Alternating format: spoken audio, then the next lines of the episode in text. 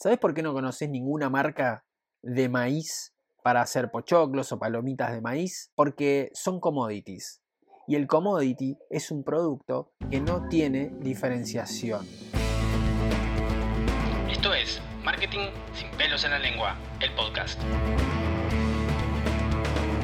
Bienvenido marketinero, bienvenido emprendedor, soy Chino Mora de Impacto Marketing Academy.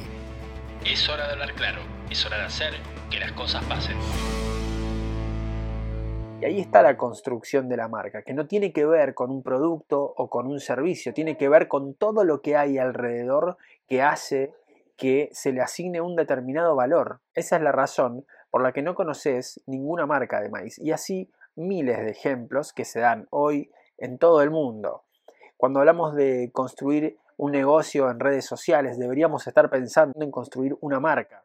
Un negocio lo hace cualquiera, es una transacción eh, a través de la cual uno obtiene ganancias y el otro obtiene un producto o un servicio. Si yo solo vendo productos o servicios y viene otro y lo hace igual que yo, entonces no hay diferenciación y me convierto en un commodity. Commodity no tiene diferenciación, es decir, da lo mismo, entonces yo compro por precio, porque da lo mismo. Esta frase tan popular en los últimos meses de hacer crecer tu negocio, lleva tu negocio al próximo nivel, escala tus ventas y todas esas frases cortoplacistas cuando tu verdadera misión es construir una marca, entender cómo tu actividad mejora la vida de tus clientes o de tu audiencia. Cuando entendés eso cambia el enfoque y entonces empezás a construir marca de manera positiva porque entendiste que la misión que tenés es mucho más grande que un simple y burdo intercambio de productos y servicios. Y quizá si estás escuchando este podcast te haya pasado alguna vez de tener una buena experiencia con un cliente o alguien que te agradeció por la buena atención o alguien que quedó muy muy contento con tu producto o servicio o lo que hayas hecho por esa persona. Entonces en ese momento empezás a entender un poco de qué va esto. Se trata de ayudar a personas a mejorar sus vidas a través de nuestra actividad como empresa, marca o negocio. Pero claro, eso lleva tiempo. Es más fácil poner un poco de plata en Facebook o en Google, hacer publicidad y que alguien vea tus productos y te compren.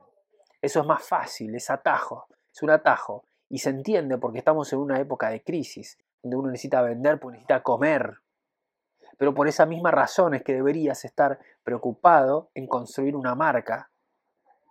Y de vuelta, eso lleva tiempo. Y una marca se construye no solamente a través de lo que uno hace como empresa o como negocio, por la actividad misma, sino también por la imagen que se construye. Es una decisión que uno debiera tomar. Ahora, decida o no, lo cierto es que esa construcción se va a dar, consciente o inconsciente. Es que las personas construimos una imagen sobre lo que vemos, sobre lo que percibimos. Entonces, un simple intercambio de mensajes puede ser suficiente para hacerse una imagen de cómo es esa marca. Me atendió bien, me atendió mal, cómo me sentí. Pero además hay otras cosas que podemos hacer para construir marca. Si tengo un local físico, el ambiente y la atmósfera del negocio, del local, de la tienda, deben ser agradables, deben ir además de la mano con lo que proyecto en medios digitales y obviamente debería ser lo mismo que transmite el personal de atención, la vestimenta del personal.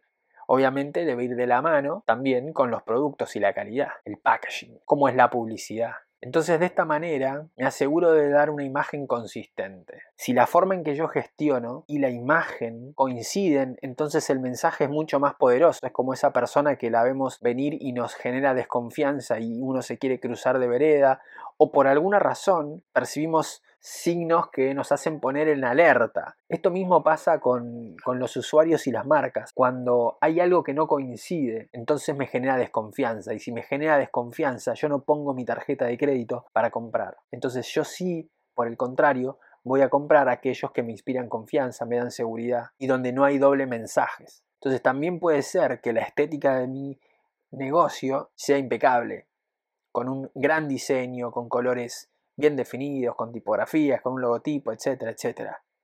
y me llegó el primer mensaje y tardé tres días en responder. O un comentario y no lo respondo, ni siquiera le doy un like. Que estamos en una época en la que no hay lugar para eso. O tenés una vocación orientada al cliente o vas al fracaso en medios sociales por sobre todas las cosas. Marca es, en realidad, y esta es una definición hoy generalizada mundialmente, lo que tus clientes dicen que sos. Entonces, importa muy poco lo que vos creas o lo que vos digas que sos. Somos una empresa con tantos años, somos profesionales, somos, trabajamos con, qué sé yo, bla, bla, bla. No interesa. Porque en definitiva, la verdad es lo que la gente dice que vos sos como marca. ¿Por qué no deberías estar enfocado en armar un negocio, pero sí deberías estar enfocado en crear una marca? Y la razón de eso es que las personas, en realidad, buscan conectar con marcas que aporten algo más que un mero producto o servicio a sus vidas.